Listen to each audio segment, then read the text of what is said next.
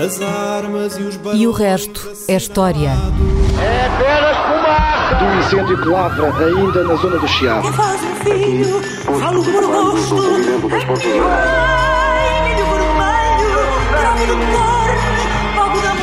Quer transformar este país numa ditadura. Não, não. Com João Miguel Tavares e Rui Ramos. Olá, sejam bem-vindos ao nono episódio de E o Resto é História. Eu chamo João Miguel Tavares e à minha frente tenho o historiador Rui Ramos. Rui Ramos. Olá, Rui. Olá. Hum, uma das notícias deste verão foi o desejo manifestado por Donald Trump para comprar a Groenlândia. É sempre um senhor muito criativo. Ah, o governo dinamarquês, infelizmente, para Donald Trump disse que não. Ah, e, e claro, e o Trump foi muito acusado nas redes e nos jornais, como é habitual. Mas a verdade é que não é propriamente uma ideia original, não é? Vastas partes dos Estados Unidos, da América, aliás, foram compradas durante o século XIX, começando no- na Louisiana, aos franceses, passando pelo Alasca, aos russos, e acabando já no século XX com as Ilhas Virgens Americanas, que foram compradas em 1917 aos dinamarqueses, não é? É, o que tem alguma graça. Hum, curiosamente, hoje em dia, passados pouco mais de 100 anos, desde essa venda de 1917, hum, fala-se de novo hum, em compra de terras, mas apenas devido à subida do nível do mar e à mais do que provável submersão de algumas ilhas do Pacífico, do Pacífico Sul. Fora disso, não é? Fora desses eh, dilemas ambientais, é hoje em dia impensável alguém agarrar num quinhão gigantesco de terra que pertence a uma nação e, e- e dá-la a outra, ou vendê-la a outra. E, portanto, o que eu acho que é curioso aqui é saber é que tempos foram aqueles, não é? Que foram tempos que duraram muitos, muitos séculos, se não milénios, em que países, eh, talvez também porque não existissem propriamente países, vendiam quantidades absurdas de terras a, outras, a outros países. Ahm, que tempos foram esses? Devem ter sido tempos bem interessantes. E porquê é que de repente aquilo que parecia ser uma ideia que algumas pessoas achavam Uhum. boa passa a ser uma ideia proibida? Não é? Os dinamarqueses olharam para o Trump como se ele fosse completamente doido. É, houve uh, a relação dos uh, poderes políticos com os territórios muda- uh, mudou muito. Uh, os reis, no passado, uh, não apenas conquistavam e perdiam territórios em guerra, mas também trocavam e vendiam. O território era um património do poder e, como tal, era, podia ser dividido. Por exemplo, um rei podia dividir o, o reino entre os seus filhos. Era em Portugal aconteceu isso, quer dizer, o, uh, salvo erro Sancho I, que também fez essa divisão, enfim, os filhos, cada um ficou com uma, ah, com uma parte, e depois o Afonso II é que teve de reunir tudo aquilo outra vez, tudo aquilo outra vez. Ah, portanto, havia, havia essa concepção patrimonial, isto é, o, o- todos aqueles territórios estavam associados àquele indivíduo que, enfim, que os ia distribuindo, quer dizer, portanto, quando é que isso muda? Porque essa aqui é uh, a questão. Isso muda precisamente quando muda a concepção do Estado e quando muda a concepção da comunidade política. Quando essa comunidade política passa a ser uma nação, uh, a disponibilização dos seus habitantes, daqueles que estão identificados com essa, nação, com essa nação e que são parte dessa nação, passa a ser inaceitável. Isto é, não se pode entregar portugueses uh, com os territórios que vão, com os territórios vai geralmente pessoas e, portanto, entregar portugueses. Mas os próprios territórios são investidos de um sentido especial. Fazem parte também desse, da pátria. São a terra da pátria. Uh, têm essa conotação forte. Uh, os, habitantes, os cidadãos desse Estado já não têm uma relação indiferente com as paisagens, com as terras. Têm uma relação sentimental com determinadas terras que para eles evoca a, a terra-mãe, a pátria, a nação. Isto é, quando olha para. E isso nota-se em todos os países no século XIX, quando esta cultura nacionalista que nós foi mais desenvolvida, que é o determinadas paisagens tornarem-se evocadoras da nação. Isto é, a pessoa olhar para um, para um, uh, um quadro com, em que se pinta um, ou uma montanha ou um vale e ficar nostálgico ou uh, exaltado ou, ou uh, comovido essa com é a ideia essa romântica. terra. É a ideia romântica. É uma, é uma ideia romântica e não só, quer dizer, não é pura e simplesmente romântica. Há, há, também uma dimensão uh, política, e não é por acaso que é com o tipo de regime de, uh, constitucional representativo francês uh, que aparecem nas constituições estas a afirmação de que os territórios são inalienáveis, isto é, os direitos que a nação tem sobre determinados territórios, a nação não os cede. Isso na, na Constituição Portuguesa de 1822 são descritos os territórios que fazem parte do reino de Portugal, nessa altura incluído o Brasil e por aí fora, e, é uh, referido, esta é a expressão, a nação não renuncia o direito que tenha a qualquer porção de território.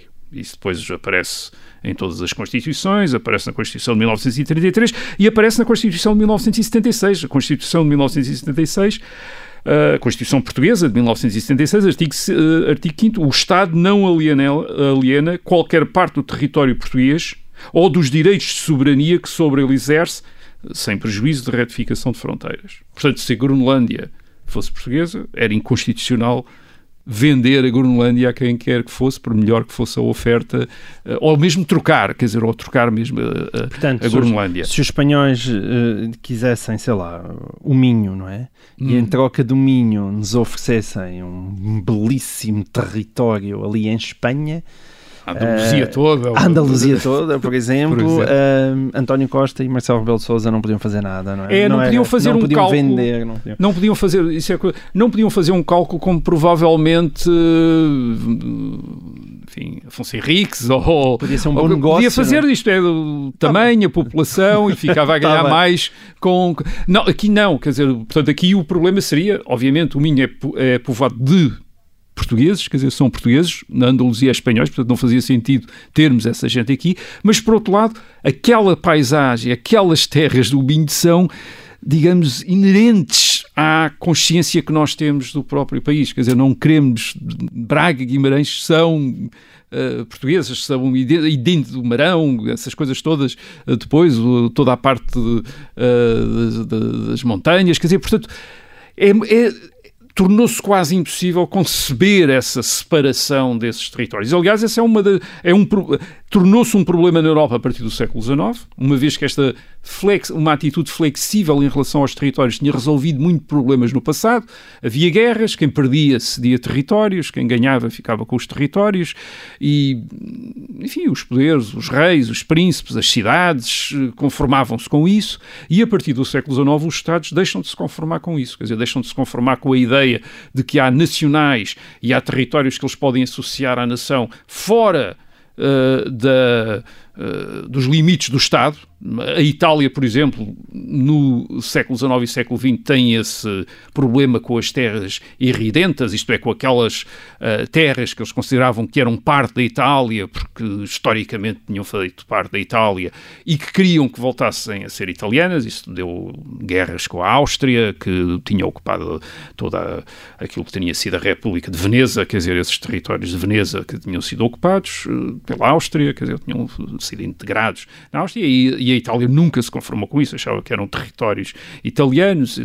A, a mesma coisa, por exemplo, com os franceses em relação à Alsácia, às províncias da Alsácia e Lorena, Uh, no uh, nordeste da França, uhum. uh, que eram territórios que os reis de França tinham conquistado, digamos, na, naquilo que era a Alemanha, quer dizer, enfim, que aquilo que viria a ser a Alemanha melhor,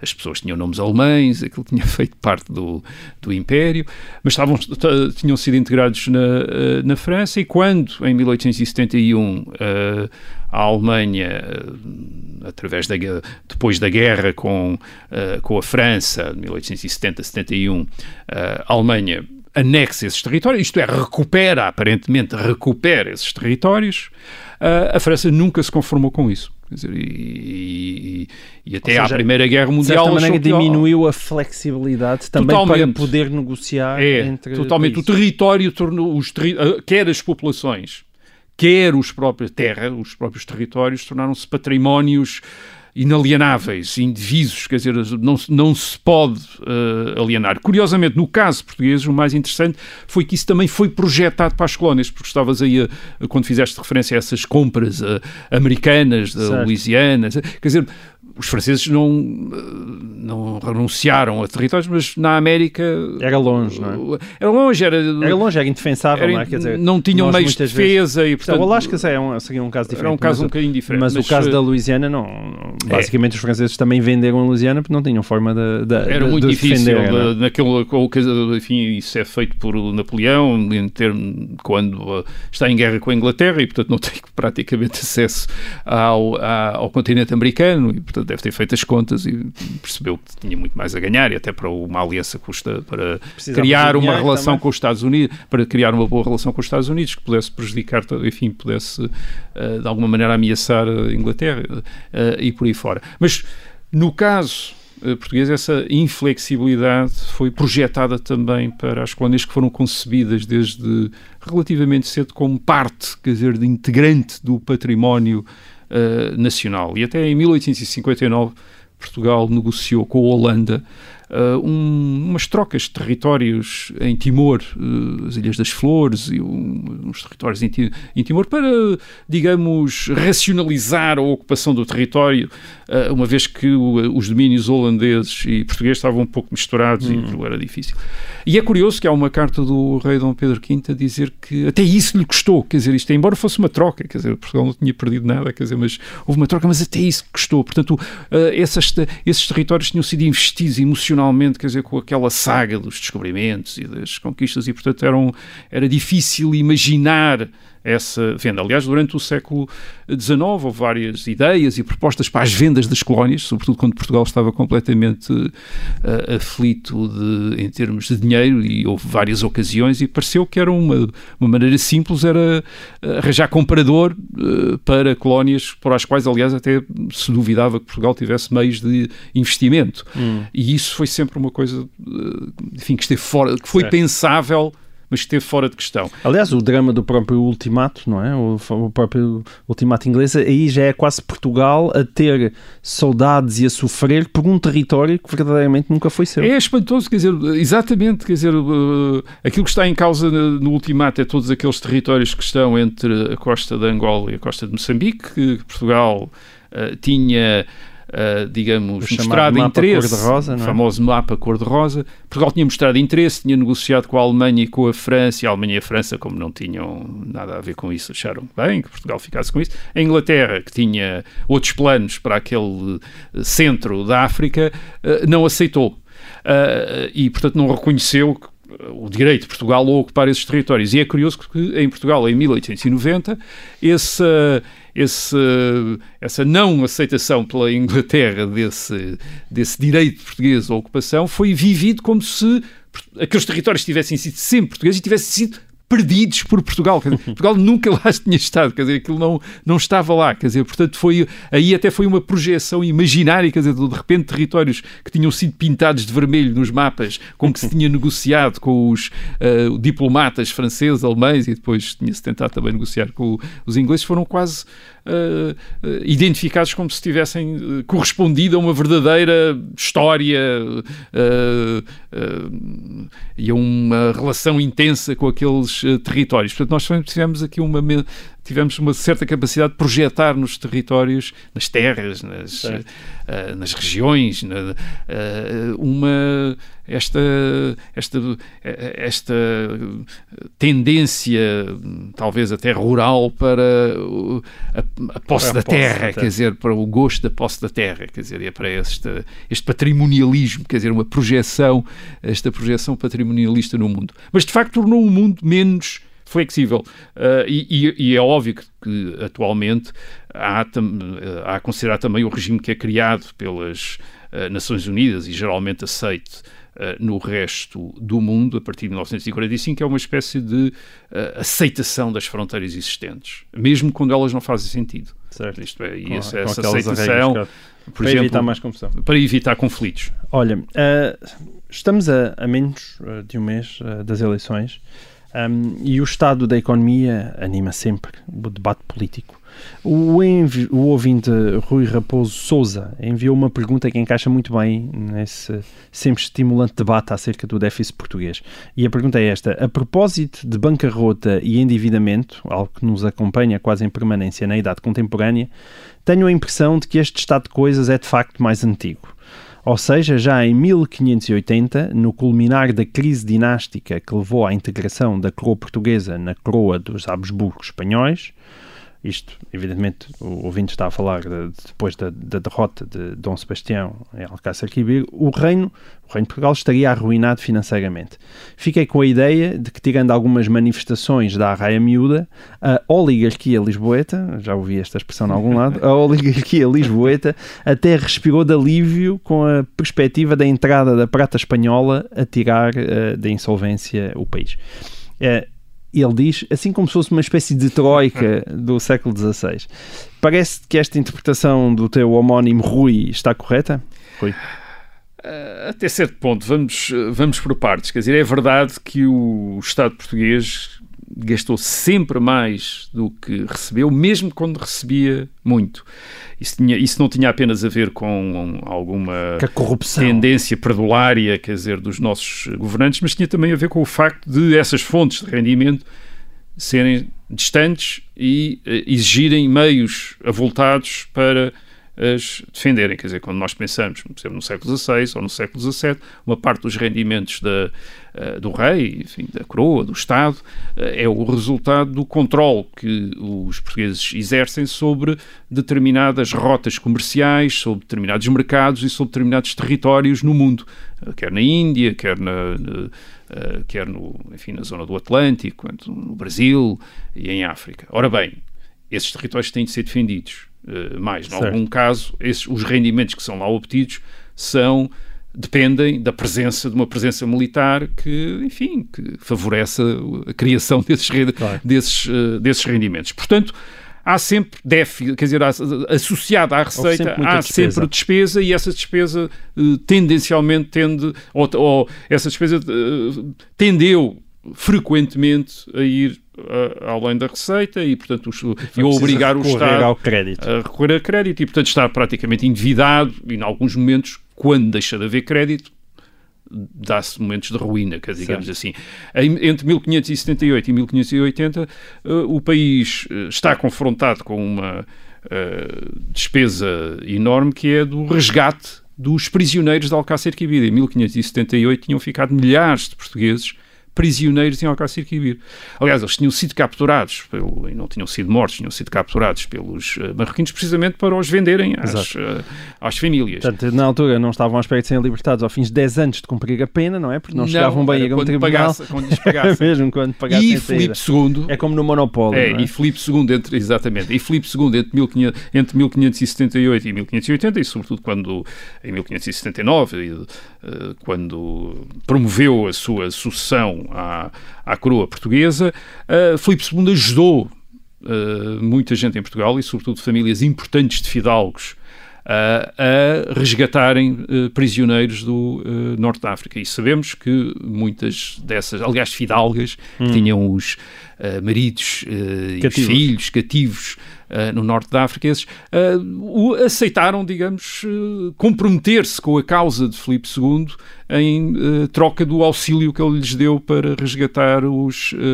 os, os seus cativos. Agora, a sucessão vamos chamar de sucessão de Filipe II no trono português é, é, complexa. Portanto, tem esta dimensão financeira, digamos assim, uh, tem uma dimensão uh, legalista, jurídica, que está associada aos direitos dinásticos. Isto é, Filipe II está mesmo convencido que é o herdeiro, quer dizer, da coroa de Portugal. Ele é meio português, quer dizer, e portanto tem esse direito. E tem também uma dimensão militar. Isto é, o reino em uh, junho, julho, agosto de 1580 é conquistado pelo exército do Duque de Alba, que tinha sido concentrado na fronteira já desde o fim de, 1500, uh, de 1579, já estava a ser concentrado. Eram tropas vindas da Flandres, eram veteranos veteranos, quer dizer, veteranos da guerra na, nos Países Baixos, eram tropas muito duras, quer dizer, e isso era de propósito para também intimidar, digamos assim. Aliás, o Duque de Alba tinha sido um dos comandantes militares, uh, Dom Fernando Toledo, tinha sido um dos comandantes militares na, na Flandres, tinha uma reputação de um carniceiro tremendo, quer uhum. dizer, um,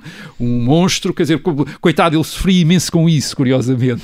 Ele não gostava nada disso, mas tinha sido levado a repressão e eram essas tropas que estavam concentradas na fronteira e que entraram para enfim, com objetivos, aliás, eh, não muito claros, eles nunca. O, o Duque de Alba teve sempre a perguntar para Madrid, quer dizer, hum. exatamente o que é que era a guerra em Portugal. Era... chegaram até às portas de Lisboa. É? Sim, uh, enfim, não entrei em Lisboa porque Lisboa entregou-se, quer dizer, uh, e, uh, mas o Marquês de Santa Cruz também veio numa armada para, para enfim, para atacar Lisboa pelo, pelo mar, pelo Tejo, e portanto eles entraram mesmo, quer dizer, os arrebaldos, Lisboa não foi saqueada, portanto houve Uh, enfim, ficava mal ao rei mandar saquear a cidade, uma das suas cidades, portanto não foi sujeito às leis da guerra, digamos assim, mas o, isto eram tropas medonhas, isto é, as tropas do Duque de Alba eram, quer dizer, eram tropas medonhas, ele aliás matou muita gente das suas próprias tropas, execuções por causa das violências que exerciam sobre a população, portanto ele executante, mas dizia que, como ele diz ao mesmo ao rei, numa carta diz, não faz diferença nenhuma, isto é gente que não faz, eu mato mas eles continuam a portar-se violentamente, e portanto ele, deixou, ele entregou os arrebaldes da cidade ao saque. Uh, curiosamente, as tropas espanholas estavam muito mais, uh, estavam convencidas que as grandes riquezas estariam dentro de Lisboa, dentro das muralhas de Lisboa, e portanto aí é que seria o saque.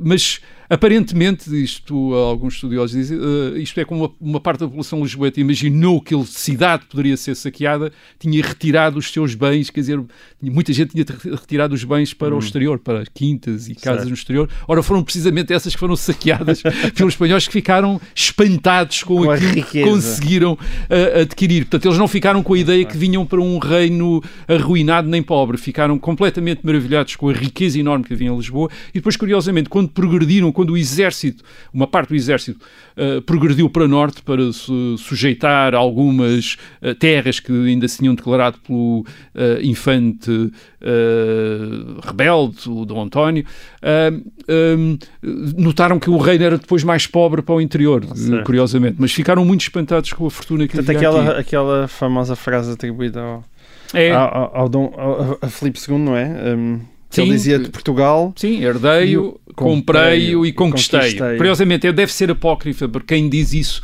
é um dos vice-reis de Dom Diego da Silva, uh, no princípio do século XVII, que ele diz este reino foi uh, uh, herdado, comprado, e, comprado e conquistado. Ok, grande trabalhar. Muito bem. E assim termina então esta primeira parte de E o Resto da História. Voltamos já a seguir.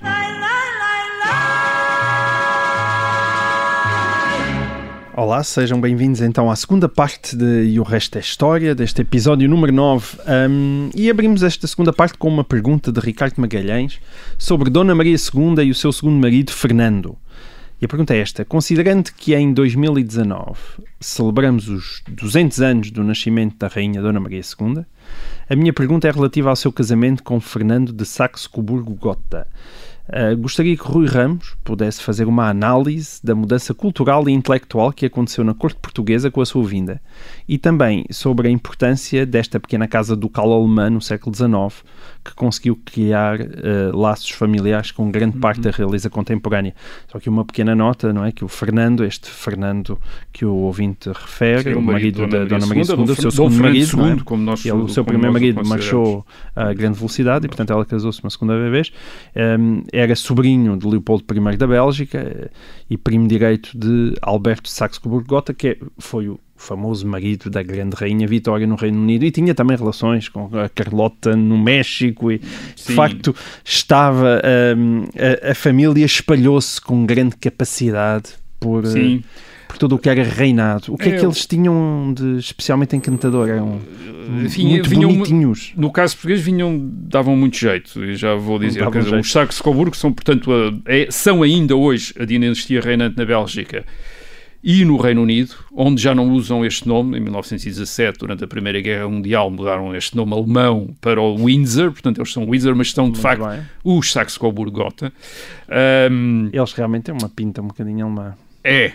E os reis seus portugueses, e é. os reis portugueses, filhos, enfim, os descendentes de Dona Maria II eram nitidamente iguais, quer dizer, quase, enfim, se Nada tez Dom Carlos, eh, morena. Eduardo eh, VII da Inglaterra, ou Dom Carlos, quer dizer, eles têm um olhar semelhante, quer dizer, os, aliás, isso é há uma nota no, no, eh, do eh, Conde de Mafra, Dom Tomás de Belbraia, no seu diário, quando visita o Eduardo VII, já depois de 1908 e depois da porte de Dom Carlos, e olha e diz, quando está o rei olhado, diz, os olhos de Dom Carlos, quer dizer, o rei da Inglaterra, tem os olhos do, do fim do primo, quer dizer, do, do seu eh, parente.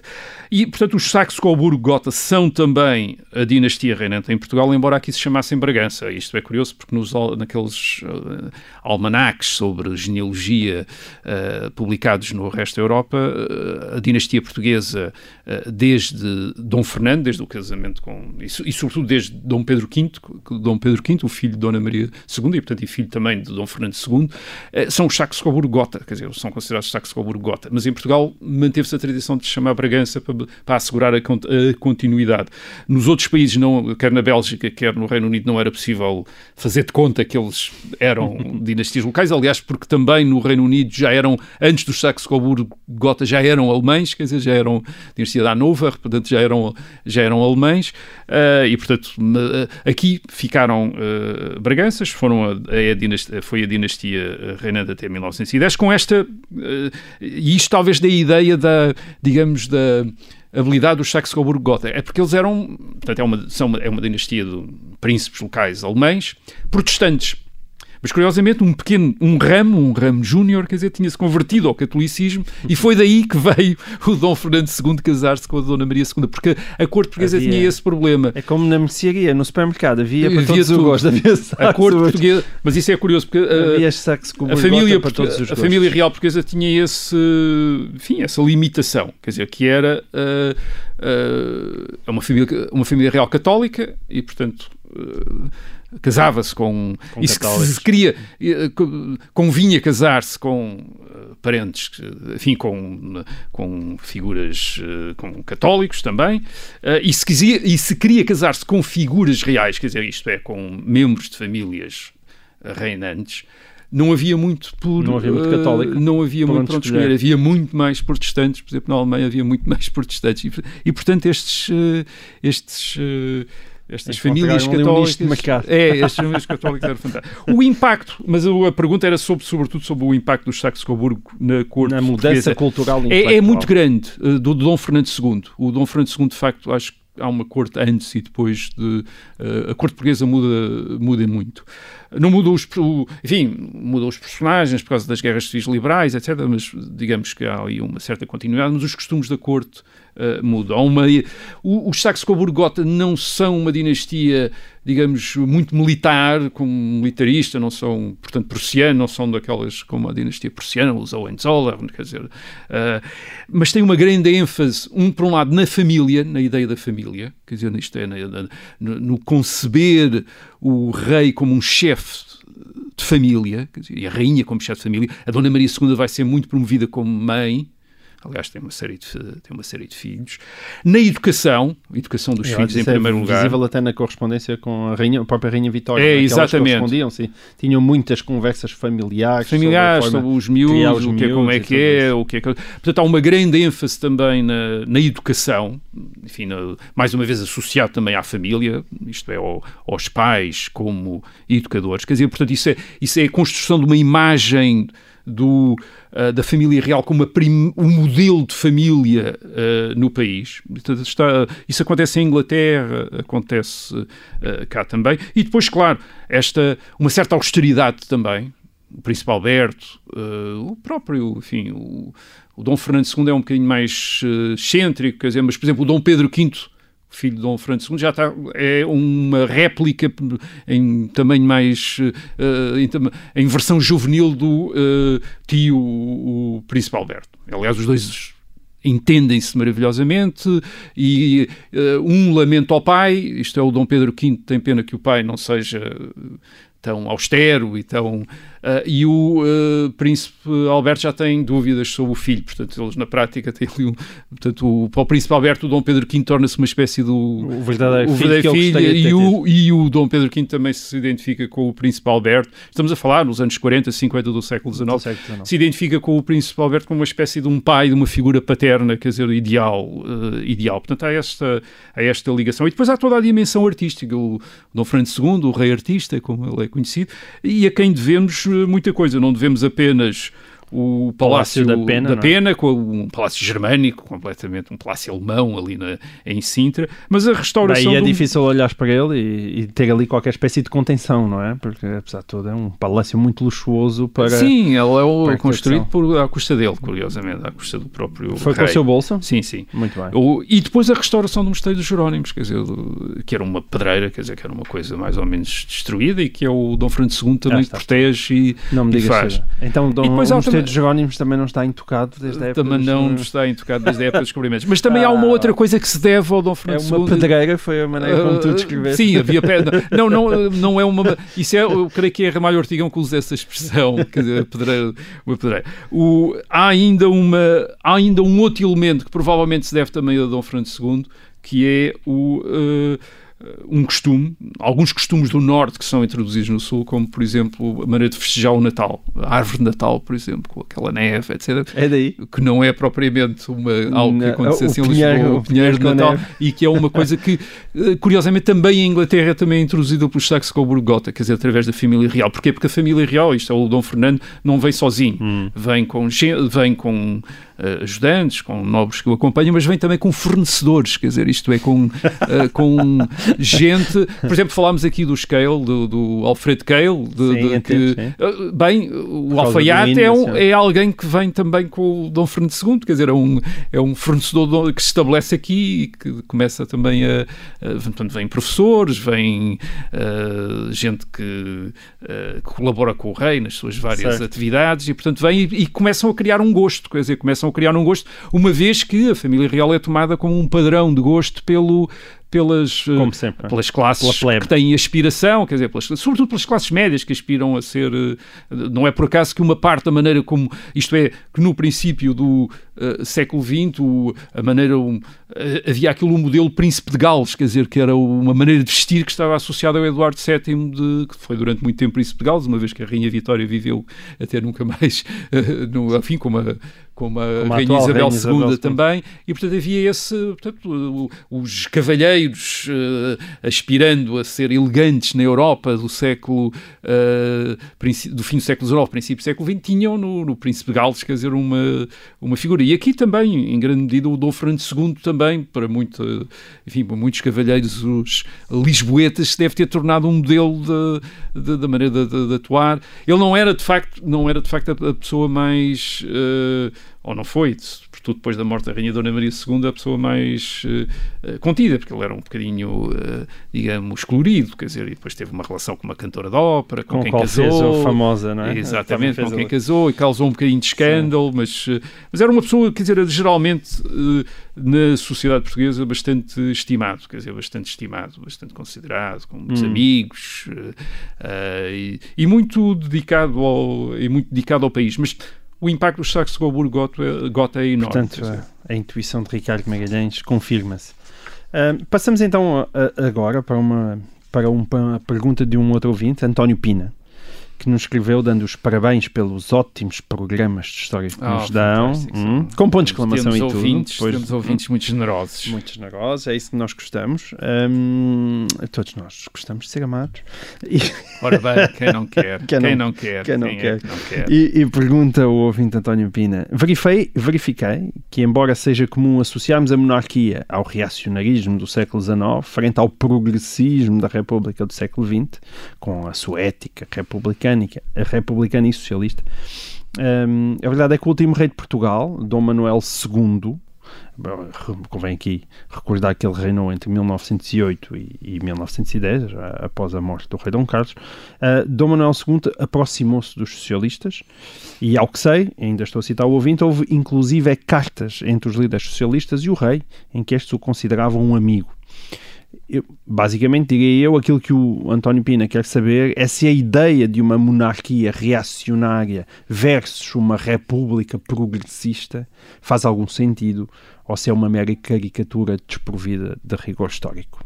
É uma mera caricatura desprovida de rigor histórico, de facto. Isto é, a monarquia que caiu em 1910, a monarquia de uh, Dom Manuel Aliás, II. a própria descrição que tu acabaste de fazer Uh, exatamente. de, de Fernando II demonstra isso. É, não a monarquia, de, a monarquia de Dom Manuel II, a monarquia de Dom Carlos, a monarquia de Dom Luís, Dom Pedro V, Dona Maria II e o do marido Fernando II, de maneira nenhuma pode ser descrita como uma monarquia reacionária. É uma monarquia liberal, uma monarquia que está associada aos liberais uh, e a, a, que venceram a Guerra Civil contra Dom Miguel em 1834, que está associada a imensas reformas, a reforma, talvez das, das reformas uh, que levaram às maiores rupturas institucionais em Portugal nos últimos 200 anos. Uma grande parte do Portugal moderno começou com esta monarquia constitucional uhum. uh, dos Saxe-Coburgo-Gotha, Bragança, uh, no século XIX. Uh, a queda da monarquia em 1910 deve-se a questões, sobretudo políticas, também algumas questões de cultura política, mas sobretudo dificuldades políticas naquele momento, naqueles anos entre 1906, 1907, 1908, 1909, 1910, e a República que lhe sucede de maneira nenhuma pode reivindicar um caráter mais progressista, digamos assim, do que a monarquia anterior. Esse, esse pequeno episódio com os socialistas é, é significativo, é um episódio significativo, uh, porque Dom Manuel II é um rei mais do que jovem, adolescente, uh, entre 1908 e 1910, tem conselheiros e esses conselheiros tentam abrir, digamos, uh, os contactos do rei com a sociedade portuguesa, com vários setores da sociedade portuguesa. E, um do, e há colaboradores do rei que estão muito interessados em desenvolver, em, em desenvolver sob patrocínio do rei, uh, políticas sociais, isto é, de proteção dos trabalhadores, horários de trabalho, uh, que eram algo que estava a acontecer na Europa e que estava também uh, em Portugal. Portugal também ia, enviava geralmente, os governos portugueses enviavam representantes a essas, porque havia conferências e congressos sobre as condições de trabalho, por exemplo, em relação aos menores, em relação ao, a horários de trabalho, etc. E é dentro desse contexto que há um, há um contacto entre uh, uh, o rei, digamos, e alguns ativistas socialistas, digamos. Isso depois é revelado mais tarde pelos próprios republicanos um, para, digamos, difamarem os socialistas como tendo sido colaboradores da monarquia.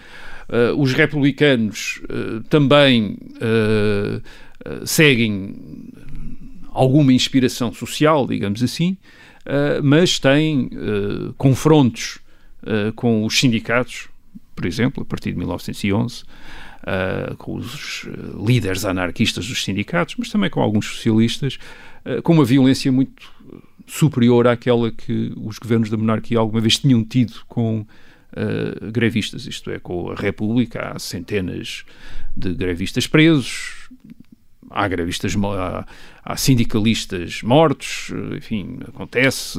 Tu até aqui há uns programas até trouxeste aquela belíssima ideia, não é? De de repente sindicalistas colocados em comboios, não é? Por acaso de sim, alguém ter a grande ideia de, de fazer descarrilá-los. Descarrilar. É? Portanto, ali há uma. Isto é, com a República há verdadeiramente um confronto grande entre os governos e os sindicatos, sobretudo Uh, em Lisboa.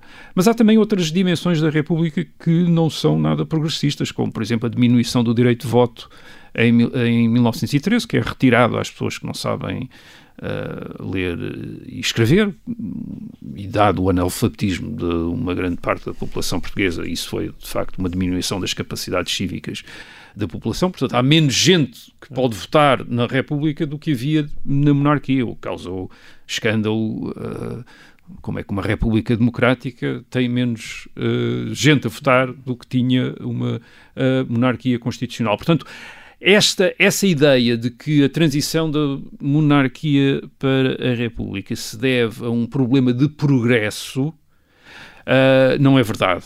Deve-se a, a, problemas políticos, a problemas políticos que tinha a monarquia e, uh, e algo, e, uh, mas que de maneira nenhuma foram resolvidos Hum. pela própria, Então, pela própria mas República. porquê é que achas então que essa ideia se mantém? Porque de facto, se nós perguntarmos aí na rua o que é que eles acham, o que é que as pessoas comuns acham, ou seja, o, o que é que paira aí no ambiente, dir-se-ia que sim, que a monarquia era como que um regime mais retrógrado que foi substituído por um esse regime é que mais é o- avançado que é o da Esse é que é o- República. esse é que é o é ponto. que, isso é- porquê é que essa ideia Eu- ficou? porque eu acho que nós temos um vício a olhar para a história, em geral. Isto é independentemente agora da propaganda. Enfim, dizer, ah, não, é pessoas que têm simpatias pela República, que estão a, a presidir ao ensino e Maçons, que favorecem. não é? São os maçons. Não, não é. Eu acho, eh, penso que é menos isso do que eh, um velho preconceito com o que nós olhamos para a história. E esse velho preconceito é o preconceito do progresso. Isto é, nós consideramos sempre que os tempos mais recentes são. Eh, uma van- estão em vantagem em relação aos tempos mais antigos. E portanto com um regime que sucede a outro em princípio deve ser sempre um, um regime melhor. É, é óbvio que isso não, não acontece sempre. Admitimos que também há retrocessos e por vezes dizemos que há vem uma nazis, ditadura é? e etc e há um retrocesso. Mas tendencialmente tentamos a pensar, tendemos a pensar desta maneira. Eh, E essa é uma maneira, de, é uma maneira de pensar que é favorecida pelas fontes, uma vez que essa ideologia de progresso já existe fortemente enraizada na cultura desde o século XVIII, XIX, isto é, esta ideia de que a humanidade está a evoluir e está a atingir estados superiores de civilização e de consciência, independentemente depois de muitos acontecimentos Pequenos. provarem o contrário, eh, mas temos menos capacidade de perceber que, por vezes, as mudanças são sobretudo mudanças de eh, equilíbrios, quer dizer, de, de- de organização, de, de- relação entre vários elementos eh, políticos, por exemplo, do que propriamente eh, estádios mais avançados de, de bem-estar. Isto é, e a transição entre a monarquia e a república em 1910 parece-me mais mais explicável, melhor explicável através de uma análise uh, política, digamos, do que propriamente através de colocar uh, este acontecimento num, numa marcha, uh, Impagável. numa ascensão civilizacional. Isto é como se Portugal tivesse ficado mais civilizado em uh, 1910, do, que- em outubro de 1910, do que era em setembro. Quer dizer, não. Provavelmente as coisas até, em alguns aspectos, até pioraram em termos de, de- de- das relações, por exemplo, entre a elite política, entre a elite política e a população e determinados setores uh, da população, piorou. Uh, enfim, podendo admitir-se que uh, a partir daí também se, a partir da República, se configuraram determinados elementos Sim, em e tu Portugal podes que é dizer que não se naturais. manteve propriamente um- um- uma saudade, olha, o que aconteceu aqui ao lado em Espanha, não é? Que a monarquia foi reposta. Isso, isso nunca, sempre foi uma não questão em Portugal. Portanto, é Ah, como tu não, possas dizer, dizer que Não foi não sempre, houve assim dizer, houve tanta uma- saudade Não dos houve uma questão, tempos. houve uma. A a monarquia, isto, nós já falámos aqui da monarquia do Norte, de 1919, quer dizer, de há 100 anos, a monarquia ter sido restaurada no Porto e ter existido numa parte norte do território. A monarquia continua a ser uma solução teórica para até para os problemas políticos portugueses, até, aos- até tarde para muita gente, nos anos 40, 50, eh, ainda se considerava uma Mas hoje é uma uma questão. solução monárquica. Em 1951, quando morre o Marshal Carmona, o Presidente da República, há no Estado Novo setores que pensam que é, é a ocasião para restaurar a monarquia. Agora, claro, houve dificuldades que eh, não, nunca permitiram fosse muito provável que isso acontecesse. Quer dizer, isto é, e isso, eh, eh, digamos, tem a ver também com uma, algo que é uma pergunta uma- para o próximo programa. uma cultura portuguesa, uma cultura política portuguesa que é já uma cultura, digamos, eh, republicana desde o século XIX, mesmo sob a monarquia constitucional. Isto é, os liberais que governavam a monarquia constitucional, já eles próprios tinham uma Isso é uma atitude muito republicana para com o Estado. Acho que isso também é um bom tema para nós mas isso é, uma, nos próximos sim, é, programas. um, é um tema Fica- para, outro, fica, para fica outras também na agenda, fica na agenda. Muito obrigado. Obrigado então, também. hum, este é o final do nono episódio de E o Resto da História. Voltamos uh, para a semana.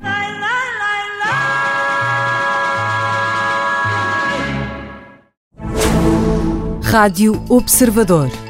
Ouça este e outros conteúdos em observador.pt/barra rádio e subscreva os nossos podcasts.